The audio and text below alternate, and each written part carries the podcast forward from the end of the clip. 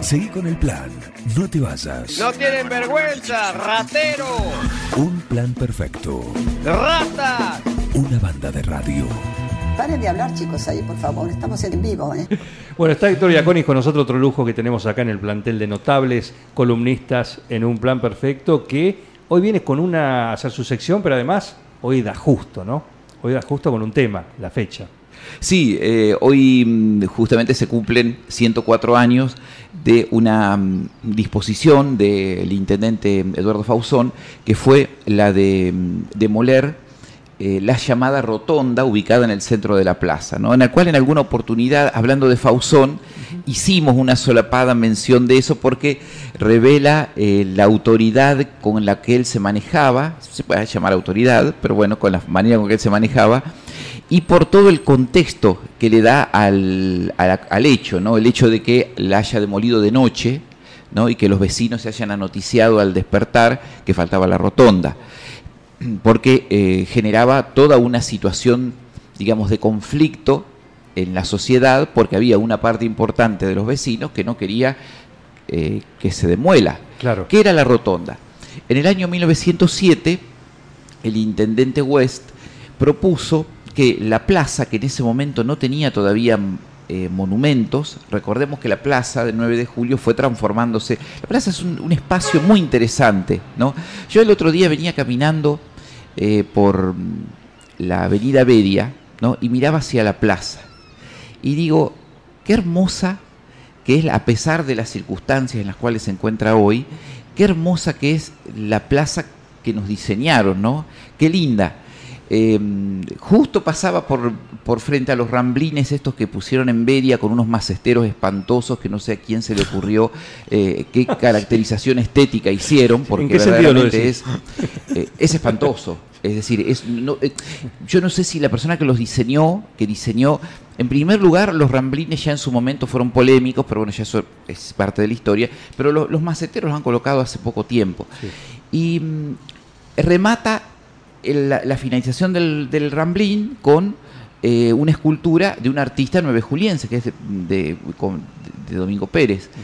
Entonces yo pienso, eh, eh, si la persona que lo diseñó eh, pensó sobre todo en el contexto en el cual iba a ubicar esos maceteros, eh, si tenía apreciación estética, cuando si nosotros observamos la avenida desde cualquiera de los dos puntos, vemos que hay construcciones de estilo que afortunadamente se conserva, afortunadamente se conservan, de estilo italianizante, eh, hay comercios, ¿no es cierto? Eh, y se colocó eso, que es un verdadero espanto. Bodoque.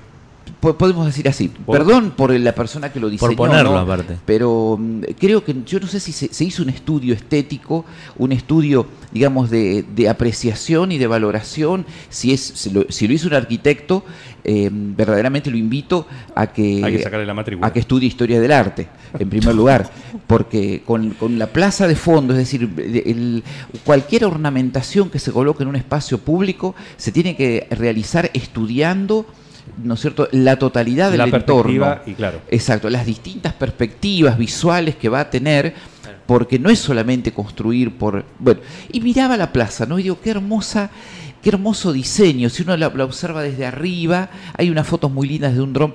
Digo, eso, en primer lugar, se lo debemos a Miguel Baschetti, ¿no? que presenta un proyecto al delinear la plaza en 1864 de dos manzanas. ¿no?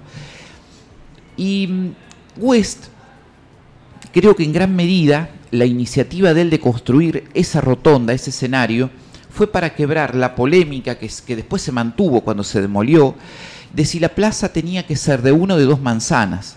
¿no? Es decir, si la plaza tenía que estar dividida en el centro por una calle que comunicara las, las actuales 25 de mayo y Bedia, ¿Alguna vez estuvo así? Sí, sí, sí, sí. Estuvo así, no con una calle pr- propiamente, pero estuvo dividida. Ajá. ¿sí? Hay incluso imágenes fotográficas que se observa la plaza dividida. Fue por poco tiempo, Sí. pero estuvo. ¿Y qué, qué la dividía si no era la calle? Había como un... eh, Un, un pasaje en el cual se podía transitar. Recordemos, todavía no había asfalto, entonces era una calle, digamos, con el cual uno podía comunicar, pas- atravesar la Ah. plaza, ¿sí? Pero no tenía por ejemplo, cordones, Claro. no tenía la disposición de una calle, Claro. digamos, con la, como la conocemos nosotros actualmente, porque de hecho no, no había asfalto. ¿no? Claro. Cuando eh, demuele el intendente en 1920 la eh, rotonda, barajaron nuevamente la posibilidad de que podía dividirse la plaza. Es más, es una posibilidad que se, se tuvo en cuenta, estamos hablando de un- menos de un decenio atrás, o, un poco, o tal vez un poco más, cuando, no, fue un poco más, fue para el Bicentenario, para el 2010, que mm, había autoridades municipales que hablaban que para el 2016 podría existir la posibilidad de que para celebrar el Bicentenario de la Independencia, justamente el 9 de julio, Claro. Podía existir la posibilidad de unir, correr los monumentos y unir la plaza. La gestión municipal cambió, afortunadamente ni siquiera se le dio a la autoridad de esa época Sí, la posibilidad de, notables que hay en la de función. discernirlo. Pero se pensó y, y se dijo públicamente y se dijo delante de, personas de los medios de comunicación. eh, algo Bueno, que se dicen tantas cosas Sí, sí. delante de los medios también. Cosa que también es muy grave porque Está es algo fuente. que afortunadamente eso no ocurrió y la plaza todavía sigue siendo de De, de cómo está. De dos Cómo- manzanas. cómo está. Eh, tenemos mensajes, evidentemente has tocado fibras sensibles, ¿sí? Con tu comentario. A ver. Eh, Daniel Olivares, Dani, ¿cómo andás? Dice, buenos días, coincido totalmente con tu apreciación de, de los bodoques. ¿Cómo le dijiste vos? La, la atrocidad, ¿cómo? El espanto. El espanto, que son un, un espanto los canteros acá atrás nuestro, ¿no? Sobre calle Bedia. La pregunta es por qué acá sí y por qué allá no. Allá es en 25, de 25 mayo, Exacto. por ejemplo. Claro. También. Fuera del colegio sería. ¿Por qué? No sé. Eh, dice, siempre me pregunté quién tuvo la brillante idea. ¿eh? Gracias, Daniel Olivares. Gabriel García. ¿Cómo le va, García? eh? Maravillosos comentarios de Héctor. Muchas También. gracias. Bueno, También. muchas gracias. ¿Eh? También sería interesante que quienes, digamos, no coinciden con nuestra apreciación la manifiesten porque evidentemente, es decir, ha existido un consenso para tomar esa determinación. Ya en, en otra oportunidad, en otro Pero no de los vecinos, porque no hubo una pregunta. Eso fue una decisión entre. Che, ¿y si ponemos esto? Y si- si- bueno, sí, dale. Y si gastamos Total, en hacer unos ¿cuánto maceteros cuesta? a una cuadra, Yo esa fue la pregunta. que fue así la decisión. Hagamos algo entre medio, de- encarguémosle a la cooperativa que haga una cosa de cemento y ya está. Sí, no, no, hubo- no una. No hubo diseño, no hubo estilo, nada. de- del embellecimiento de la ciudad. Claro, es, algo que todos los, los oyentes lo saben, por ahí vamos a decir algo que, que es obvio, pero para planificar la intervención en un espacio urbano se tiene que hasta, hasta estudiar la historia del espacio, ¿no es cierto? Ni que hablar si se va a intervenir sobre un eh, objeto del patrimonio cultural o artístico, como puede ser un monumento, Claro. ¿no es cierto? Sobre todo si está en un espacio urbano. Si es un monumento privado, la- la- a veces es muy difícil, pero si es un monumento que está ubicado en un espacio público, se tiene que analizar y estudiar muy bien y, el, y colocar esos ram- en esos ramblines, eh, eh, digamos, esa, esa construcción, evidentemente es, es de suponer que responde a un criterio. Ha habido un estudio técnico, ha existido, se ha existido una consulta, creo, con personal especializado, porque es un espacio urbano, y por lo menos a un urbanista se le tiene que consultar cada vez que se va a intervenir en un espacio urbano. Cualquier cualquiera fuera el, espacio, hasta, hasta en una vereda debería serlo. Entonces, lo que pasa es que nosotros nos acostumbramos a que en su momento se dijo, bueno, las veredas se deja libre albedrío del vecino y resulta que nosotros, eh, la gente se olvidó lo que determina la ordenanza, cuál es la nivelación que tienen que tener las veredas, y nosotros vamos caminando y una vereda, a excepción de algunas cuadras, tiene tan- un tamaño... Si nosotros eh, hubiéramos seguido la ordenanza madre, ¿sí? que, está, que existe desde hace mm, decenios, en las veredas, nosotros nos paramos en la esquina, nos, nos arrodillamos, miramos la línea de construcción y no tendríamos que ver ningún, ningún bajo ni alto, Ningún porque nivel. existe un nivel preciso que está determinado en la ordenanza municipal. Eso se olvidó, la ordenanza se olvidó, porque habría que mirar si está incluso en el digesto, porque es una ordenanza muy antigua. Eh, entonces tal vez ni siquiera está en el digesto digitalizado. De, no sé si el código urbano actual vigente contempla eso, pero bueno, la gente, algunos hacen la vereda más alta, más baja, y es más, si alguien quisiera desplazarse en una silla de rueda en una vereda de 9 de julio, la experiencia es espantosa. Eh, eh, es muy Bueno, vos difícil. decías, se habrá consultado para hacer esto, esto acá. Eh, alguien, teniendo en cuenta todo esto que vos decís. Y a mí me surge por lo que se ve y por lo que se sabe que tiene 9 de julio, que es que no ha tenido un- una planificación urbana, y lo venimos hablando nosotros muchísimo con Tago Herbiti, con Martín Banchiro, que hoy justamente está en una función en la cual ojalá pueda poner en práctica, porque lo ha dicho también el otro día acá hablando con Guillermo Aranda, dijo que su intención es eh, modificar el código urbano para darle y darle una justamente esto, Un poco de orden. un orden, algo que no lo tuvo. Una coherencia. Una coherencia y aparte sí, 9 de julio crece para allá de esta manera. Y vamos para allá. Cuando se complete eso, vemos para dónde vamos. Porque hacia dónde crecer tenés que, te van a pedir servicios, vas a tener que cumplir, bueno, y tenés siempre una misma estructura. No me cabe duda en el caso de Martín que lo va a hacer, es una persona muy preocupada No, por por, las digo, cuestiones me- también vinculadas con la historia de la ciudad. eh, El patrimonio, sabe con lo el que es. patrimonio, sabe lo que es el patrimonio, entonces no me cabe duda que lo va a No te poder va a hacer cometer. un bodoque como el de acá a la vuelta. No, no, no, no, No, creo. no, no, no, en absoluto. ¿Los no. tiene en la mira? Eh, no, no sé, la- pues, es una buena pregunta, le podemos preguntar a él. ¿eh? Sí. Bueno, la plaza también ha sufrido, ¿no es cierto?, todas estas intervenciones que se dan a lo largo del tiempo. Y bueno, una de ellas fue la eliminación de, de esta rotonda. ¿Por qué estaba construida la rotonda? Pero ¿por qué una rotonda en el... me- a- Bien, la rotonda, Es rotonda, glorieta. la- es una glorieta que el- para los nueve julienses se la denominó rotonda, pero en realidad era un, un escenario en mampostería con cuatro escalinatas ornamentales, recubierta en la totalidad con balaustras y con un- una lámpara ornamental, una luminaria eh, también de, digamos, de estilo que la adornaba. Esa glorieta, lo que, o, ese, o ese escenario, justamente tenía la función de servir para que en el centro de la plaza, donde se concentraban los actos públicos, porque la plaza siempre fue el espacio por excelencia para todo, desde el momento en que Julio de Bedia les anuncia a los vecinos que se va a, eh, alejar del 9 de julio para eh, ir a la guerra del Paraguay, los concentró en la plaza. Plaza que él ya había estado trabajando para embellecerla con plantas y, flores que le había solicitado a Mitre, a Bachetti, a otros. Eh, y también fue el espacio, por ejemplo, cuando se dispuso en 1880 la eliminación de los cepos, la destrucción de los cepos de las cárceles. El presidente de la municipalidad, eh, que era el juez de paz en ese momento, se concentró en la plaza, llamó a los vecinos y delante de los vecinos destruye en un acto que es maravilloso. Lamentablemente no hay registros fotográficos, ¿no? pero fue una Pero destruye los cepos, es decir, un elemento de tortura que por disposición eh, a nivel de la provincia de Buenos Aires quedaban sin efecto, porque el cepo era una tortura atroz para lo- los reos, ¿no? Claro. Bueno, y todas las concentraciones siempre fueron en torno a la plaza. Hoy la gente la sigue utilizando la plaza para concentrarse, solamente que para llegar al centro de la plaza es más difícil por las construcciones. Pero antes era el centro, que era El el, centro. centro. geográfico del pueblo, donde que- se... Entonces la construcción de ese escenario significaba un espacio donde concentrar estos actos, desde la celebración de una fiesta patria, ¿sí? ahí se, se subían los oradores para dirigir los discursos, y ahí, se, ahí tocaba la banda en los pas- el llamado paseo recreativo de jueves y domingo, eh, em, y sobre todo, bueno, los domingos, que era la fecha, el- era el día elegido para el paseo, se concentraba la banda, la gente recorría alrededor o se paraba para escuchar los acordes de, de la banda de música.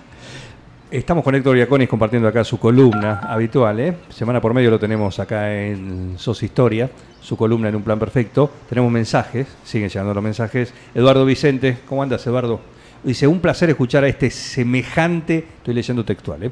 Un placer escuchar a este semejante ciudadano. Abrazos y saludos a Héctor Iaconis. Muchas gracias, muchas gracias, Eduardo. Gracias por Merecido el concepto, pero No, muchas bueno, es gracias. lo que la, la gente, la gente te, te, te- te tira estas flores. Bueno, muchas gracias, muchas gracias. Te iba a consultar, si Sí. viste en estos espacios públicos, al- desde que se crearon hasta la, la actualidad, por ahí han sufrido determinadas modificaciones. La Plaza Belgrano no, siempre fue, tuvo estas dimensiones. Las dimensiones las tuvo siempre, Siempre de hecho, la, la dimensión de la plaza, ¿sí? que nosotros la conocemos en la actualidad, responde exactamente a la que le otorga, eh, salvo las excepciones que nosotros tuvimos, de, que, que mencionamos del siglo XIX y demás. Después, la las dimensiones de la plaza se mantuvieron, ¿sí? solamente la plaza tuvo que hoy ya no existe, una calle que en su momento creo que la mencionamos, Sí. la calle Esteban Severo Trejo, que al construirse la rotonda dejó de existir, ¿sí? Eh, es, esa calle, digamos, en su, en su diseño eh, no, no afectaba las dimensiones de la plaza, porque era una, una calle interna, en realidad. La, el diseño que le, que le había hecho originalmente el mm, agrimensor Baschetti tenía, unas, eh, eh, tenía distintas medidas. Cuando él viene a trasladar el plano, ¿no es cierto? Las reestructura, las hace de nuevo, ¿no es cierto? ¿Por qué? Porque mm, hubo, hubo una picardía de quien fue el primer eh, eh, comerciante de 9 de julio. Eh, pero eso no afectó la, la medida original definitiva que, que figura en La Plata, que está documentada, ¿sí? que es la mensura de la ciudad de 9 de julio. Está donde está, donde fue planificada Exacto. y de, de tal con tales Pero dimensiones. cuando mm, hizo la primera medición Baschetti, Ujú. nosotros asociado con Julio de Bedia, eh, la, planifica la dimensión de, las, eh, manza- de la manzana más, eh, más corta. Cuando él va a trasladar el plano, es decir, al, al campo, se encuentra que le habían construido en el lugar donde se, está la plaza que actualmente, frente, para ser más exacto, frente a donde está el colegio marianista, el colegio Jesús Sacramentado, Sí. justo frente ahí, se encuentra que hay construida una casa. ¿Por qué? Porque escucha Emilio Carballeda dónde iba a estar el centro geo- ge- geográfico del lugar. Entonces él se adelanta, ¿sí? Y se instala con su almacén en ese lugar.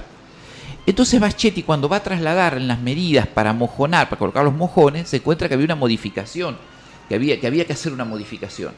Entonces si nosotros observamos, las manzanas de, las, de la totalidad de la ciudad de 9 de julio, la dimensión es 121-24 por 86-60, a excepción de todas las que son paralelas a la Plaza General Belgrano, es decir, si nosotros miramos frontalmente la, la municipalidad, por ejemplo, Sí. ¿sí? todo ese ancho de la, de la cuadra es mayor y todas las manzanas paralelas, ¿sí? es decir, la manzana de la escuela 1, la manzana siguiente, don- donde está, no sé, eh, eh, Para un lado y para el otro. ANSES, eh, perdón, donde está AFIP, Ah, la manzana de. AFIP, no, todas esas manzanas, para un lado y para el otro, Eh, después son sigue la Casa Bengoa. más anchas. Eh, claro, la Casa de Bengoa, exactamente. Lugares ilustres. Sí, por eso, Bueno, toda- monumentos históricos. Todas esas manzanas... decían, sí, yo pienso en los inglesitos. Exactamente. Eh, son- y obedecen a eso, a ese cambio que tuvo que hacerle Baschetti, ¿sí? Eh, que quedó, eh, digamos, no está reflejado, está en el, que- quedó en el anecdotario que recoge incluso el propio Buenaventura Vita, que Buenaventura Vita lo ha recogido a través de los testimonios orales, pero en, la, en los planos queda determinado con las dimensiones que nosotros conocemos en la actualidad que tiene la, la plaza. La plaza. Eh, Héctor, esta, este patrón que tenía Baschetti se replicó en varias ciudades, porque eran, tenían como el mismo plano y le hacían, lo copiaban. Sí, prácticamente es así, es decir, el estilo, eh, justamente como, como comenta Miguel, es un estilo, digamos, muy mm, re- repetido en distintas, eh, en distintas ciudades, en el diseño de la época. Ellos seguían... Bueno, la glorieta es muy característica. En Buenos Aires hay muchísimas plazas, Sí, la Barranca la- de Belgrano en mayor o menor eh, tamaño, Exacto. por ejemplo, pero siempre ese tipo donde se concentraba este tipo de actividades que recién mencionaba. La glorieta es, es un poco posterior, es un, un detalle interesante para mencionar Ajá. de todas estas intervenciones, porque en el lugar donde se colocó la glorieta existió otro monumento, ¿no es cierto?, que eh, estuvo desde el año 1870 hasta 1887, que fue una pirámide, una réplica de la pirámide de Mayo, que fue el primer monumento eh, conmemorativo construido en la ciudad de 9 de julio y concretamente en la plaza la intervención, cuestiones de índole política, celos políticos y demás, que no conviene mencionar ni siquiera el nombre de los personajes, hizo que al que lo sucede, al que había tenido la iniciativa, ¿no es cierto?, de hacer esa... Porque no habían transcurrido tantos años, estamos hablando de apenas 17 años, ¿no Claro. es cierto? Bueno, decidió demoler el monumento, ¿sí? Entonces la plaza quedó Afuera. sin, afuera, sin, sin ningún monumento. Eh, la, hubo otra idea también que después no prosperó, que se colocó incluso una piedra fundamental de construir un monumento conmemorativo al centenario de la Declaración de la Independencia. De ahí quedó solo la, la, mm, digamos, la piedra fundamental. Después las circunstancias políticas justamente cambian al año siguiente, cambia completamente la, la realidad política del 9 de julio y el monumento quedó olvidado, así que quedó la piedra fundamental enterrada ahí, no, no se pudo concretar. Eh, igual estaba un poquito, no era exactamente en el centro de la plaza, sino un poquito más cerca del monumento al general Belgrano. Pero el centro, ¿no geográfico de la plaza siempre fue como muy mirado. ¿no?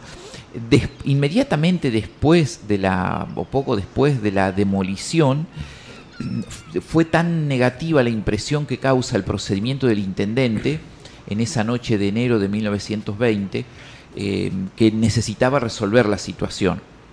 Entonces él, prácticamente de su propio peculio, ¿no es cierto?, Eh, o con una contribución importante de su propio peculio, manda adquirir la fuente ornamental que hoy tenemos, una fuente de francés, de la Casa Baldor, que es una, una fuente muy, muy interesante, de las cuales hay incluso, como lo hemos, creo que lo comentamos en alguna oportunidad, una réplica, en, hay pero una réplica, no, una, una original, una hermana, en la casa de Victorio Campo, en San Isidro, en Villocampo, que se la puede apreciar. Eh, es decir, una, una fuente muy interesante Una exquisitez. es maravillosa. Sobre, acu- acerca de cuya re- eh, restauración prefiero no hacer No. mención. Para, Y decía algo porque así siguen cayendo los mensajes. Que pique, que pique. que pique, vos. Haciendo, haciendo amigos con Héctor Saconi. la restauración me parece un. ¿Cómo completar la frase? no, eh, Bueno, pobre, pusieron a. la- la- En fin. eh, em, la- la- Eh, la eso buena- habla, eso habla, y paréntesis, habla de que alguna vez hay que poner gente idónea en las determinadas espacios que hay dentro de una dependencia municipal. Hay que dejar de poner amigos, hay que dejar de poner, y esto es para todas las, las cosas, eh, poner a alguien que le debes un favor político o alguien que, eh, no sé, vos andá a, no sé, pintura y, y- y plantitas. Nunca le den un tarro de pintura. Pero soy abogado y no conozco Claro. nada, no tengo vivo en un, un piso 12. ¿sí? La única tierra que conozco es la que se junta si no barro una semana. No importa, vos andá eh, ahí.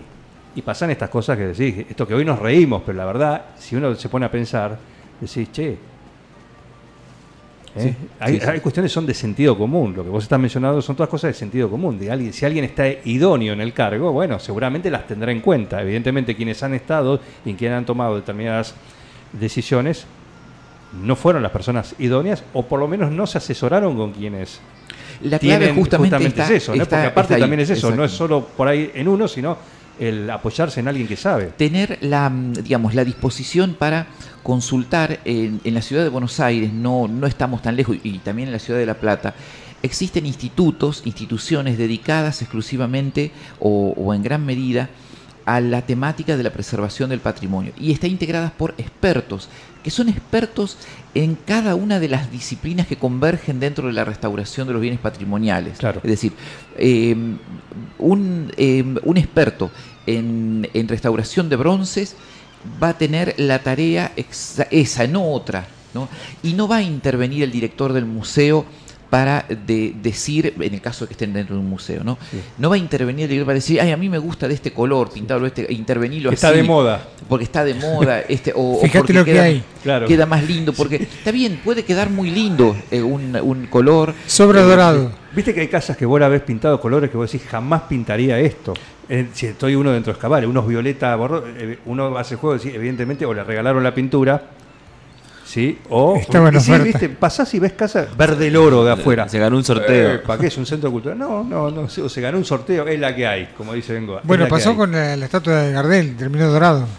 eh, bueno, ah, bueno, ahí tenemos otro Bueno, ejemplo. véanlo, eh, esto lo hicimos en Zona Cero, ¿sí? El año pasado, una vez que vino Héctor, que habló de este tipo de cosas, véanlo en YouTube, en Zona Cero, en Suma Play, ahí está, hay un montón de estos ejemplos, incluido estos que estamos mencionando, la restauración de la fuente, el Gardel que dice Bengoa, ¿eh?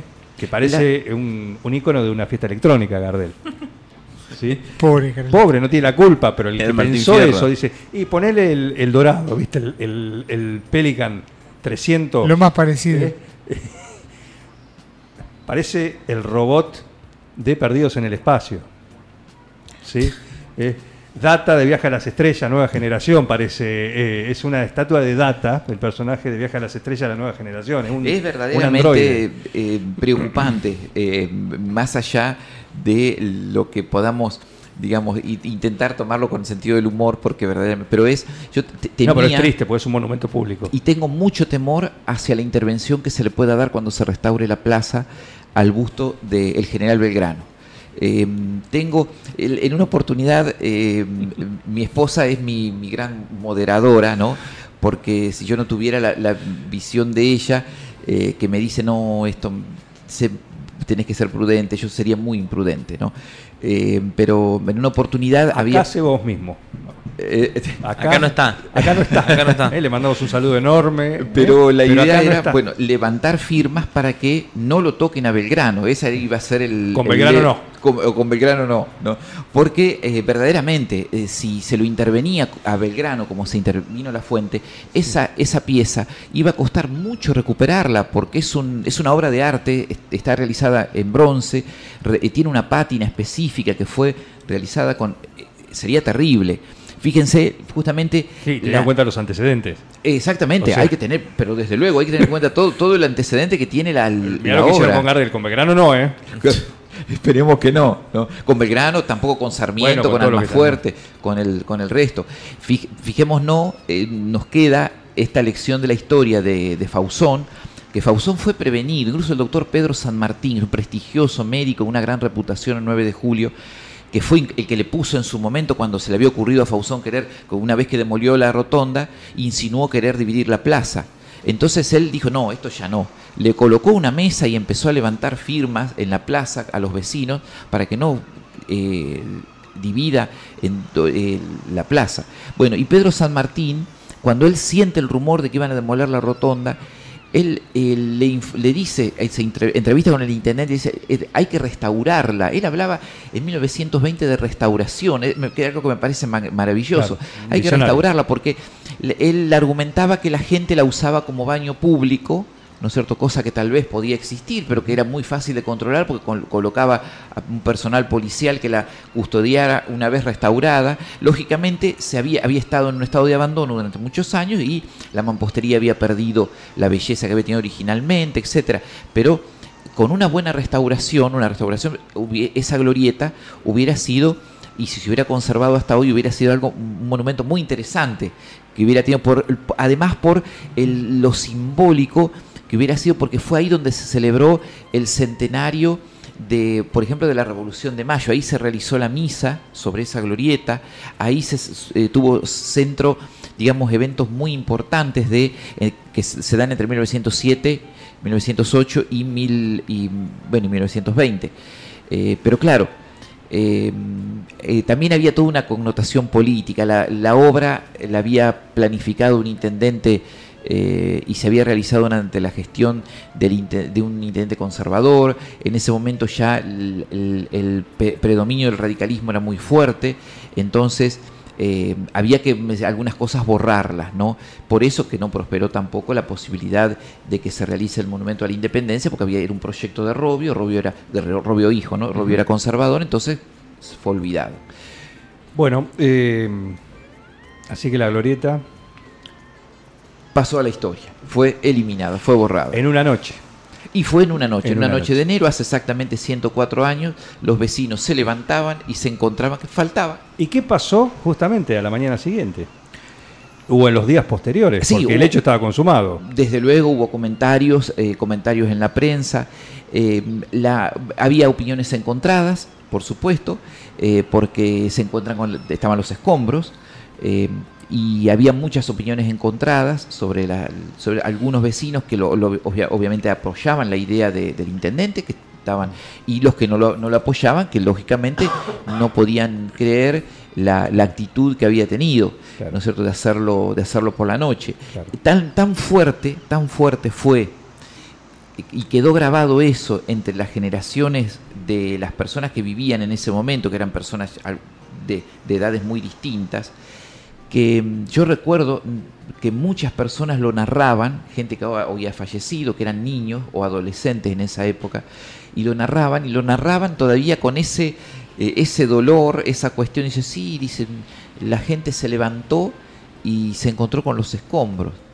Eh, algo lo, hizo de noche, empezó la demolición de noche. Eh, los vecinos del centro, lógicamente, habrán sentido, habrán escuchado los ruidos, habrán percibido que se estaba demoliendo. ¿Quién se iba a animar a ir a detener a los obreros municipales en una época en que predominaba mucho también la sumisión a la autoridad?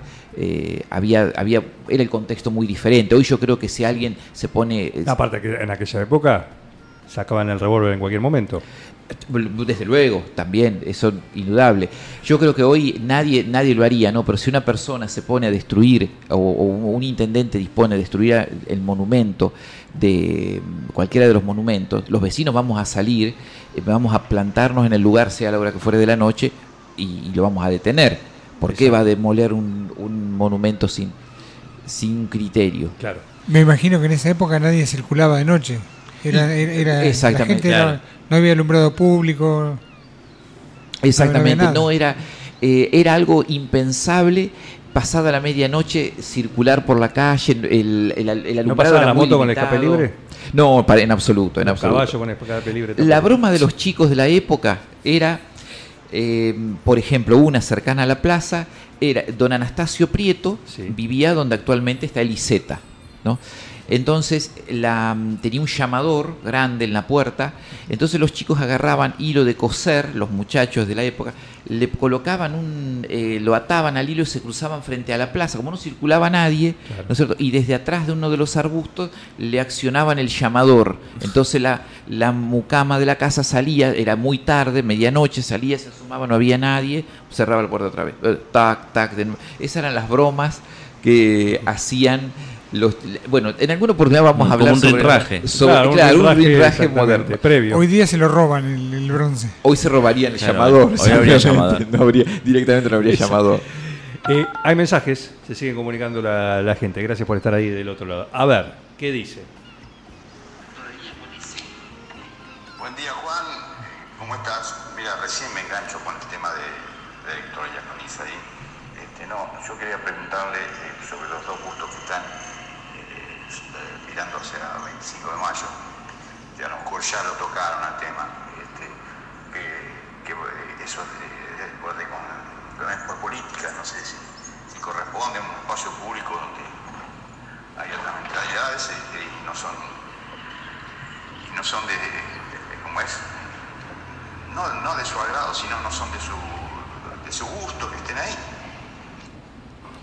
Walter Smith, eh, gracias por estar ahí, Walter. Claro, los bustos de, Eva eh, Duarte y, del general Perón, justamente que están ahí. ¿Puestos en qué año más o menos?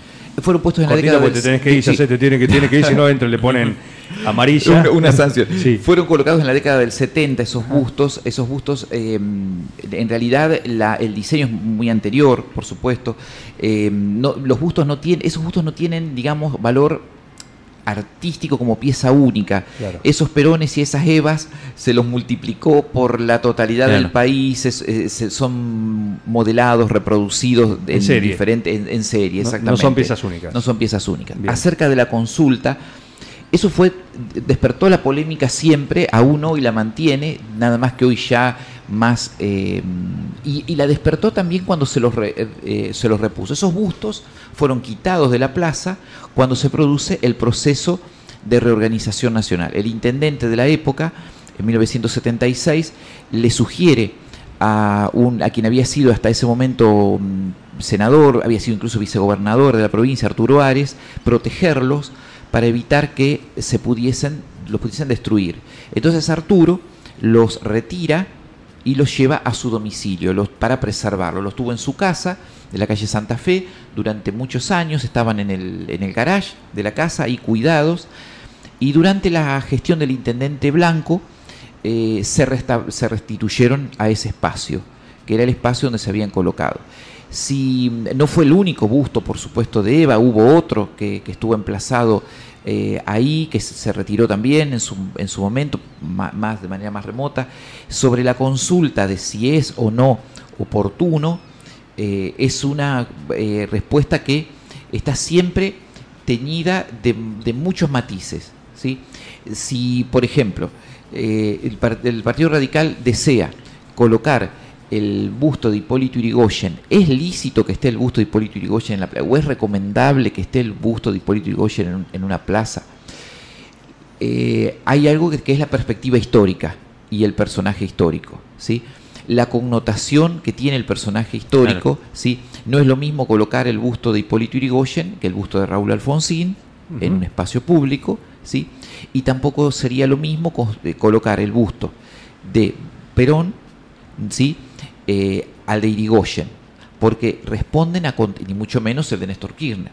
Eh, es decir, responden a contextos políticos distintos y... y- sí, perdón, Miguel. Sí, sí, no, no, que, te, que decía continuando con esto, escuché cuestionamientos de algún lado a la figura de Eva Perón porque no es presidente. Si vos querés, estamos hablando de Néstor Kirchner que fue presidente, elegido constitucionalmente. Alfonsín también, Perón y. Todos fueron presidentes. Sí, eh, la, la figura de Eva es, una figura histórica que hoy ya la, la perspectiva histórica la, la- la revela en, su, en un montón de facetas que, incluso escapan también a, a su rol político. Es, una- es un tema de estudio, pero lamentablemente eh, todavía existen eh, situaciones en las cuales la- el personaje es puesto. Hoy yo creo que nadie discutiría si Sarmiento tiene que estar o no en la plaza. ¿Sí? Pero Después viene uno, pone a Rosas y se arma la... Cl- Claro, eh, bueno, tal vez si lo ponen a Rosa, yo creo que, que muchos lo respetarían, Sí. más allá de la, respetarían el busto, porque la- hay una distancia histórica. Bueno, no- Sarmiento está sobre Irigoyen, ponerlo a Rosa sobre Libertad. Claro, bueno, está- La sí, plaza sí. es grande. Y mira para otro Exactamente, lado. No lo pongas al lado, Claro. eso, porque ahí Ta- se mojada también- de oreja. También, eh, por ejemplo, un agnóstico o alguien que no profesa la religión diría, es conveniente que esté el monumento de la Biblia en la plaza. Claro, Podrían hacer también. el mismo cuestionamiento, ¿no? O también podrían cuestionar eh, personas que no profesan otra religión que eh, la ermita de la Virgen de Schoenstatt esté en el parque, ¿no? Sí. Eh, si a pocos metros le erigen un monumento a Lutero, hay personas que se van a enojar. ¿Por qué Lutero tiene que estar ahí? Sí. Otro va a decir, ¿por qué tiene que estar la, por qué está la Virgen? Son Porque Papa Francisco, el paseo, etcétera.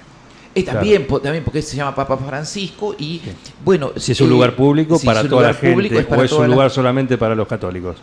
exactamente Pu- pueden eh, es, es un tema que eh, si respondiendo a la consulta mi opinión par- muy particular eh, yo guardaría siempre al momento de escoger la el, digamos el busto a erigir el tiempo y la connotación histórica del personaje. Si, Claro. si nosotros colocamos un- una imagen, sea de cuál fue, que va a suscitar situaciones de conflicto, ¿no es cierto? Eh, eh, salvo excepciones, salvo excepciones, porque lógicamente habrá quien, si colocamos el busto de Rosa, se va a enojar y va a decir, era un tirano. Bueno, pero hoy las vertientes históricas enfocan a Rosas también de otra forma, hay, hay un más banal. Pero el caso de Perón... Hay que analizarlo en los contextos, En a, cada personaje histórico, en los contextos en los cuales actuaron. Pero tengamos en cuenta que el caso de Perón y Eva todavía tienen un peso en la sociedad Sí, de claro. un carácter político partidario, ¿no es cierto? No, no solo en el plano histórico. Entonces tal vez eh, habría que pensar si es conveniente que estén o no. Claro. Sí, ahora Sí. están y sería desafortunado sacarlo también porque eh, hay que analizar el, el patrimonio histórico también si cuidamos de intervenir el patrimonio histórico, esa, eh, sería adecuado sacarlo, es otra, otra cuestión para pensar, porque si lo estamos sacando, estamos dando crédito al, al que, a que es posible, por una eh, opinión, ¿no es cierto?, retirar un monumento de un espacio público. También Claro. con ese criterio podemos sacarlo a Sarmiento, alguien que diga Sarmiento tenía tales, cuales características, Claro. apoyó tal o cual momento, lo podemos sacar. Lo sacaron a, entra- a- a Colón de ahí, de la zona. Pues, de- es, bueno, ahí tenemos un claro ejemplo Bueno. de, de un, de algo que es Una pavada. abominable, terrible, porque Una es- pavada. de- Hace, hace unos años, eh, unos cuantos años, un, un concejal, vive aún, ya eh, hace retirado de la política hace muchos años, propuso retirar del recinto del Consejo Deliberante el retrato de los intendentes de facto. ¿no? Afortunadamente no prosperó, porque si hacemos eso, ¿no es cierto? Si, eh, digamos, retiramos el, el retrato de los intendentes de facto, de los cuales que yo tenga y referencia a ninguno fue un asesino, ¿no es cierto? Ninguno, ninguno asesinó, ninguno hizo ninguna acción perpetrada contra la, la vida de alguna persona, más allá de Fueron que... administradores. fueron administradores y hubo intendentes democráticos, ¿no es cierto? De que fueron ciudad. desastrosos, que fueron, fueron terribles, que malversaron fondos y fueron intendentes democráticos, está el retrato. Claro, Entonces, claro. le vamos a sacar el retrato de otros que fueron administradores, que le tocó estar en una, y que fueron vecinos muy honorables, que le toca estar en una mm, gestión de facto. Y fueron, aparte es como decir, para, contemos la historia que queremos. efectivamente, ¿eh? exacto. Contemos la historia. de- La vida es blanco y negro, la vida es aciertos y errores, eh, cada uno en su magnitud, por supuesto, ¿no? Pero si aquel que se mandó... Decir, bueno, si no, en Alemania entre el 39 o entre antes, entre antes ¿no? Desde el 20, del 30, ponele, hasta el 45 no pasó nada. Exactamente. ¿eh? No hubo nadie. ¿Sí? No, no, sí. Sí, fue parte de la historia y está ahí. Y está bien recordarlo para saber, fíjate lo que alguien llegó a hacer. La locura. Si vos lo negás, Exactamente, no, efectivamente. La, la negación de la historia es la consecuencia eh, más inmediata de todos los que desastres. es los extremos que se está llegando hoy por hoy con esta cuestión de políticamente correcto, de, de que está muy bien respetar derechos, pero no pasarse de la raya a negar cosas.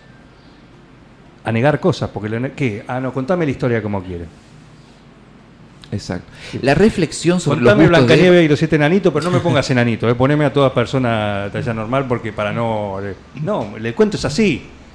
Exacto. Lo escribió alguien pensando así, no lo escribió para vos como te gusta, lo escribió así en una época. Y decirle enano, no, no de Claro, y, talla sí- baja. y se llaman enanos, sí, porque es así, y listo. No son personas de talla baja. No es peyorativo, no le diga talla baja porque queda horrible y es peor, estás como metiéndole más el dedo en la llaga. Es por ser políticamente correcto. Exacto. ¿eh? El Y con la análisis historia pasa eso. debió haberse hecho acerca de los gustos de Perón y de Eva al momento de haberlos res- restituido, es decir, haber eh, realizado, que Claro. era algo, muy sencillo Claro. de hacerse en ese momento, a una consulta, a los distintos, si no a todos los vecinos, por lo menos a los distintos sectores de la si no comunidad, tenés otros lugares en la ciudad para ponerlo. indudablemente. Indudable. Y- y- sí, otra plaza, otro lugar, qué sé Exacto, yo, sí, ¿viste? sí, sí, sí. Eh, no sé si puede ser también a la hora de poner un o analizar a- de poner un personaje. Esto ya está, pero digamos otro caso similar, decir, bueno, ahí no, ¿dónde lo ponemos? Y ponelo allá.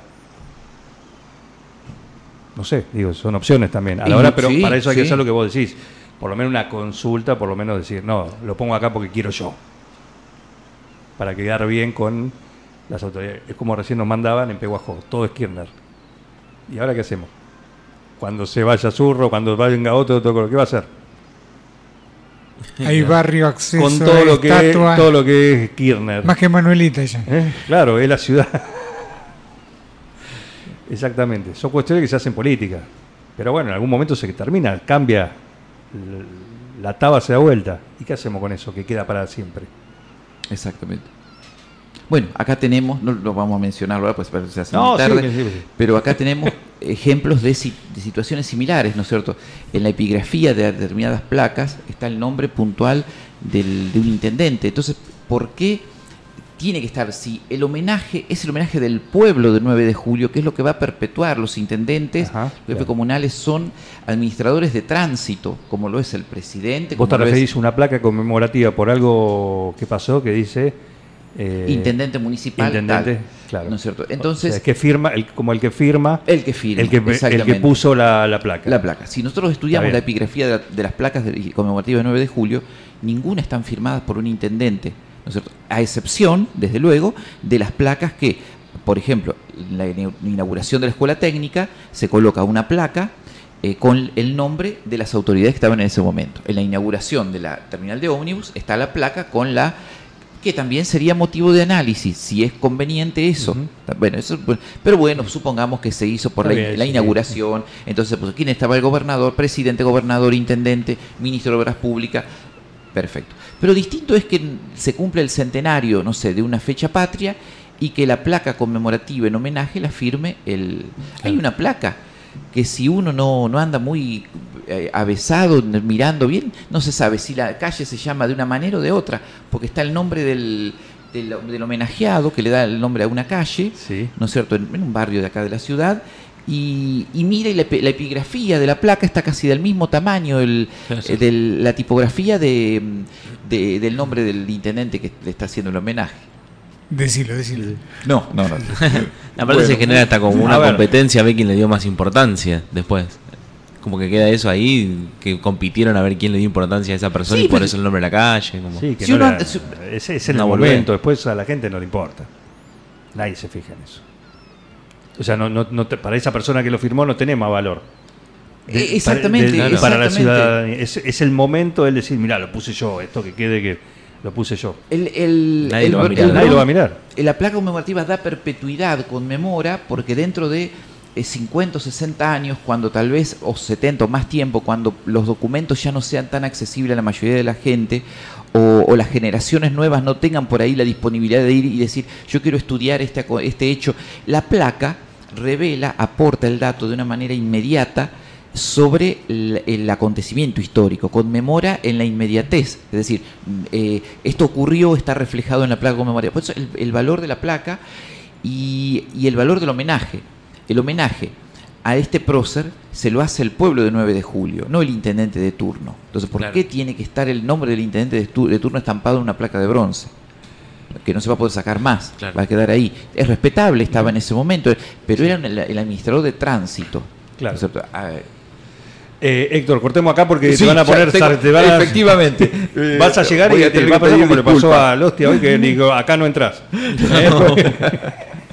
Muchas gracias. un lujo, un lujo. Hasta muy linda charla, ¿eh? y mucha repercusión, así que evidentemente son temas que, que más allá del tema del día, como de 104 años de la De la demolición, demolición de la de, de la glorieta entre gallos y medianoche, o entre medianoche y gallo, me- Efectivamente, me- efectivamente. mejor dicho, eh, bueno, dio pie a esto, ¿no? Es decir, Efectivamente. ¿Qué se hace con el patrimonio eh, urbano, arquitectónico, histórico? ¿sí? Y cómo es evidente que tiene que haber alguien que conozca del tema, o por lo menos que sean consultados a la hora de intervenir sobre el mismo. Esa- sea cual fuere el espacio. El y espacio, el- exactamente. Si es un espacio público, eh, uno sabe que está interviniendo sobre algo que es de todos, que es de otros y que es de los que pasaron, de los que ya no están y de los que van a venir. Claro. Por eso hay que tener mucho cuidado.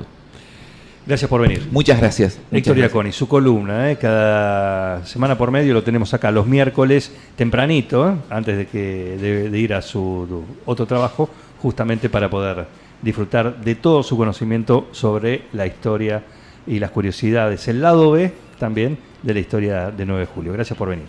¿eh? Seguí con el plan. No te vayas. No tienen vergüenza, ratero, Un plan perfecto. ratas. Una banda de radio. Paren de hablar, chicos, ahí, por favor. Estamos en vivo, ¿eh?